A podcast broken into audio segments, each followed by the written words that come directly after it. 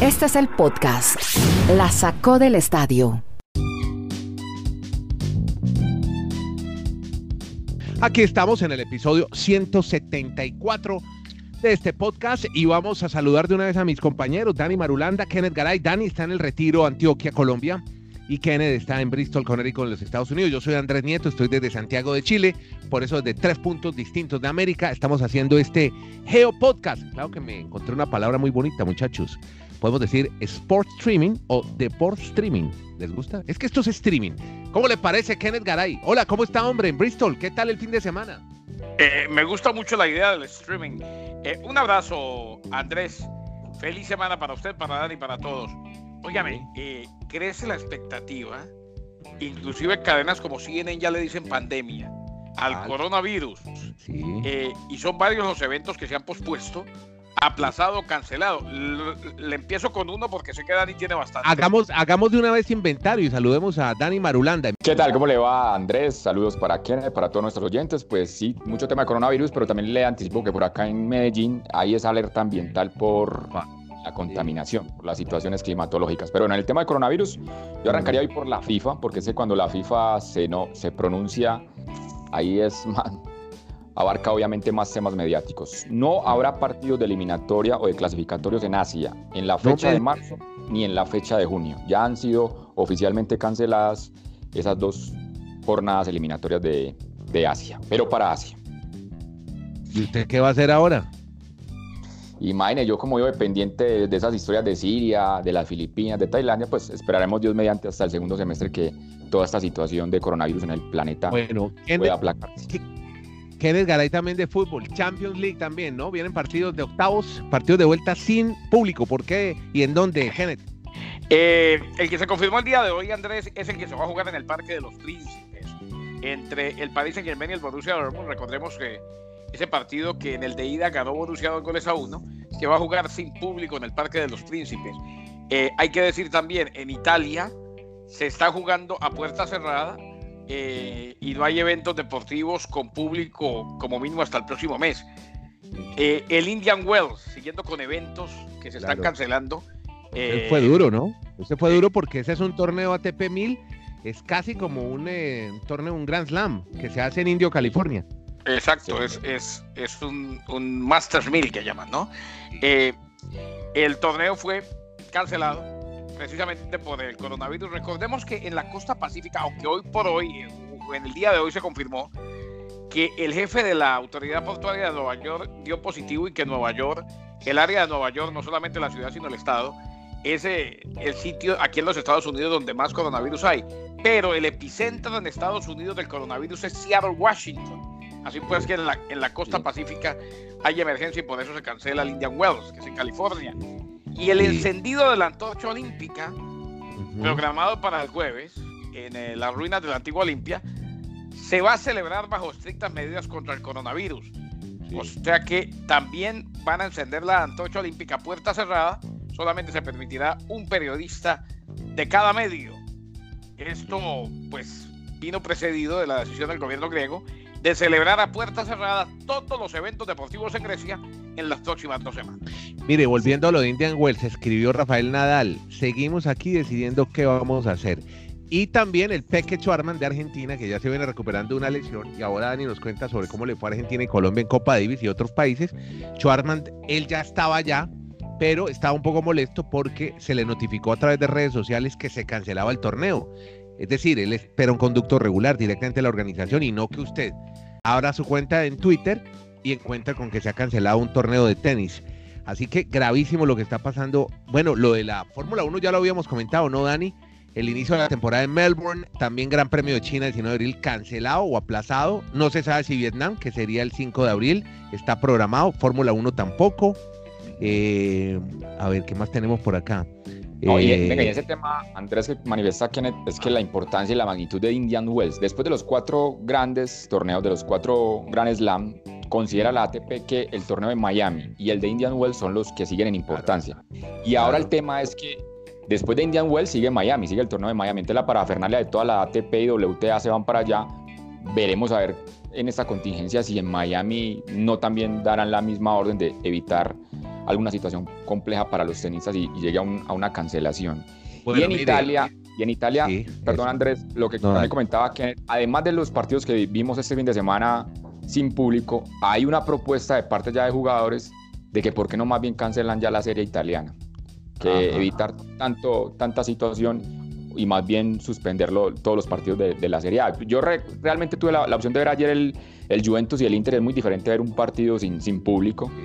Y, la, Lo bueno es que se oyen los gritos de los jugadores, ¿no? Solamente ciérrala, ciérrala, crúcalo, córtalo. Óigame. Y, y, en el tema deportivo, Juventus pues gana el partido y, y ya Inter queda más complejo allí para, para disputar el título en Italia. Ahora, el gran, el gran rival hoy es la Lazio. Sí, sí, sí.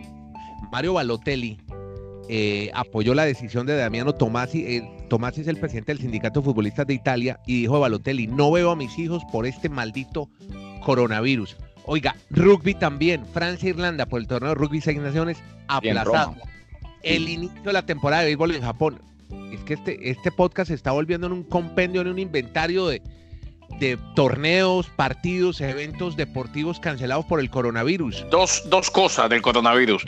Dijo LeBron James, que se burló prácticamente de la posibilidad de jugar sin público. Eh, yo invito a LeBron a que se dé cuenta, y yo creo que el mundo lo debe invitar a que se dé cuenta que, hombre, lo más importante aquí es la salud pública. Esta es una emergencia de salud pública. Eh, que cancelen lo que tengan que, cancelar, que se juegue a puerta cerrada lo que se tenga que jugar, que se posponga lo que se tenga que posponer. Eh, lo mismo que los peloteros estaban diciendo, porque las grandes ligas está contemplando la posibilidad, al menos en lo que queda del campamento de primavera, de jugar sin público, que no se le daría la misma emoción, que no sería igual. Eso es lo de menos. Aquí lo importante es evitar las aglomeraciones, así pues que son medidas que deben estar tomando en las próximas horas, tanto el baloncesto como el béisbol. No, no estoy diciendo que la vayan a tomar, pero sí van a emitir un comunicado al respecto y existe la posibilidad. El baloncesto le dio a los equipos hasta mañana, mañana martes, para que presenten una lista de precauciones, o sea, un plan de contingencia de cada equipo para el tema del coronavirus. Bueno, y Dani Marulanda tenía un dato que lo, lo, dio extra micrófono sobre lo que pierde la Juve por no jugar en su estado. El partido de ayer, ¿cuánto perdió la Juve por un partido, Dani? Sí, lo está manifestando Vito de Palma, que es uno de los comentaristas de la cadena ESPN, que por ingresos al estadio, pues la, la, pérdida para la Juve puede ser de 9 millones de, de dólares en cuanto a, a, solo el ingreso del partido ayer de, contra el Inter de Milán. No me diga. Bueno, lo triste de todo esto es que sin afición no hay diversión. Bueno, estos últimos partidos de NBA que estamos viendo con público, pues arrojaron varios resultados. Y uno de ellos fue la batalla de Los Ángeles. Marulanda, ¿qué pasó en ese juego que se presume será la final del oeste en la NBA? Oye, apareció LeBron James en plan grande porque es que además del día anterior que usted denomina la batalla de Los Ángeles, la gran actuación de LeBron frente a los Clippers, hay que mencionar que dos días antes enfrentaron al mejor equipo del este, que fue Milwaukee Bucks, y también volvió a ganar los Lakers con gran actuación de LeBron James. Yo no sé si me estoy adelantando, Kenneth, pero yo creo que este fin de semana LeBron James está tocando la puerta de decirle a los detractores, todavía estoy vigente, creo que merezco ser el MVP.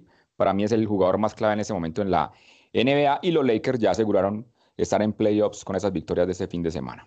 Claro, se metieron eh, dos victorias, una ante los Milwaukee Bucks y otra ante los Clippers de Los Ángeles. Y sí, eh, muchos le gritaban, a muchos eh, coreaban el MVP, MVP. Para mí va a ser Giannis Antetokounmpo, para mí el MVP va a ser el griego, pero claro que entra en la conversación y sabe LeBron James que en los Lakers lo único que le sirve es ganar títulos y para eso lo llevaron a los Lakers de Los Ángeles. Eh, y en más de la NBA, decir, mi estimado Dani Marulanda y Andrés, que el Miami Heat volvió a ganar, que Van Adebayo hizo doble doble, después de haber perdido ante el conjunto de los Pelicans de New Orleans. Así pues que este Miami mm, parece volver a la regularidad que le vimos al principio de temporada. Sí, y este miércoles tiene ya la opción numérica de clasificar a playoffs. Va a recibir a los Charlotte Hornets y una victoria les estaría dando esa opción de, de estar en la postemporada. Podcast La Sacó del Estadio. En Twitter, arroba La Sacó Podcast.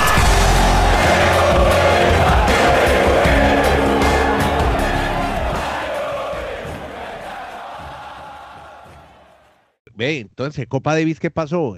Ganó Colombia la serie, ¿no? Le ganó a Argentina. Amigo, el pueblo está conmigo.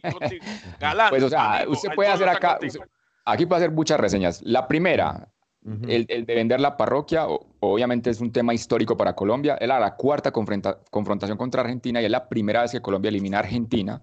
Había perdido por allá en el 98, en el 2000, en esta época donde Argentina pues venía con tenistas en sus primeros planos. Pero acá, en esta confrontación, Galán, que es el tenista más subvalorado que ha tenido nuestra historia del tenis.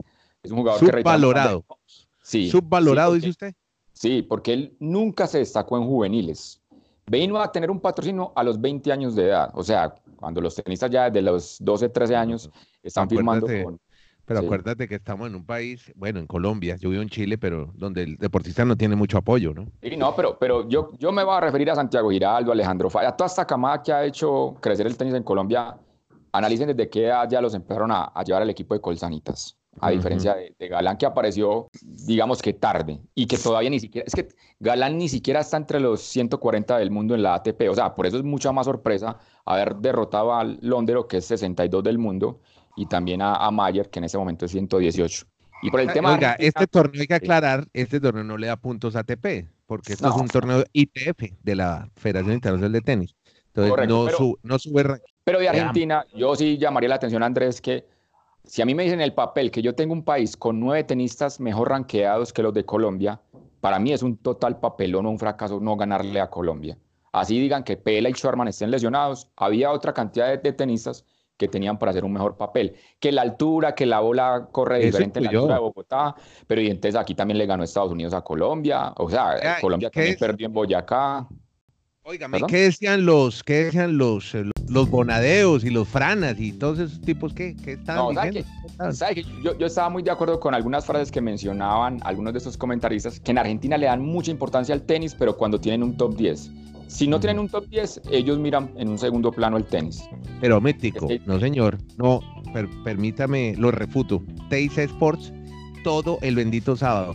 Super sábado, Copa Davis desde Bogotá, atención, no se lo pierda. Pero me no, no, pero, pero Andrés, yo no me. Yo no pero eso, eso, es porque vendieron el evento. Pero por él, pero igual le da importancia. No me diga que no le dieron la importancia. Pero eh, yo, no me, yo no me refiero a los medios de comunicación, yo me refiero a la Federación de ah, Tenis de Argentina. Es un problema de ellos que se confiaron y, pensaron que le podían ganar a Colombia. Tiraron por, encima, tiraron por encima del hombro porque decían, vamos a enfrentar a un equipo que no tiene un top 100, que solo tienen a Cabal y Farah número uno del mundo.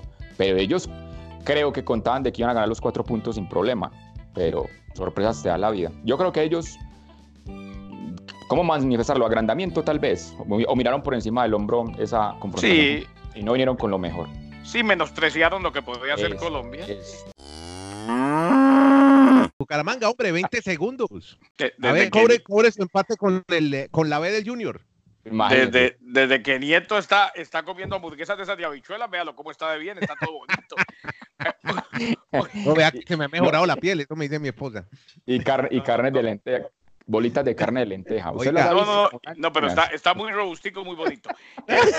Vea, más bien, hermano, no quiero editarlos. ¿Cómo le fue al Bucaramanga? Eh, muy bien, lo felicito, con la B Junior. 1-1. No, no, no. Ahí es donde ustedes demeritan. Primero con Galán, después con el Rugby 15 y ahora con la B del Junior. 1-1 y en casa, sí, pero se está viendo la mano de Sanguinetti. El nuevo proceso ha comenzado. Vamos a visitar a la América y las cosas van mejorando en mi equipo de la. Qué bien. Bueno, y, con adelante, Leandrés, de una vez que de pronto la América también con una vez, porque recordemos que está jugando Copa Libertadores en Chile el día de mañana. Están por acá en Santiago. Exacto. Bueno, Gracias a Dani. Dani, te doy, un, besito tipo Maradona y TV. Chao. Kenny, Bristol y Nieto Providencia. Gracias a todos. Sigan oyendo este podcast. Compártalo. Suscríbase. Síganos en la cuenta de Twitter en arroba Podcast. Muchas gracias. Es un sport streaming. Lindo término. Deport streaming. voy a registrarlo. Ya me voy a la Cámara de Comercio. Que la pasen bien. Cómo quedaron y los saludamos a usted en este, en este, su podcast, La Sacó al Estadio. ¿Qué tal, Andrés? Muy bien, Kenneth. Sí, efectivamente. Aquí un grupo de seguidores nos, nos dio las respuestas y pues estaban acertados desde hace 24 horas para que los bucaneros fueran el favorito. El 45% votaron por los bucaneros, el 27% por los Chargers, un 18% por los Dolphins y un 9% por otro equipo. Yo tengo dos puntos en, en todo ese tema de Tom Brady. Para mí era claro que salía de New England porque como se dice a veces, los detalles van llenando la taza y él nunca se sintió en la última parte con los Patriots respaldado por Belichick. O sea, el tema de los egos hizo esa separación que fuera inevitable. Dos, los Patriots no tenían en la, en la base salarial cómo pagar un contrato de 30 millones de dólares, que es el que aparentemente va a cobrar Brady ahora con el equipo de Tampa Bay. En ese momento lo que tiene en el tope salarial disponible los Patriots es solo 8 millones de dólares. Y siempre Brady sacrificó el dinero por la gloria, pues por tener un equipo mejor armado y ganar Super Bowls, que por ser el mejor pago en la historia de, la NFL o como coreback.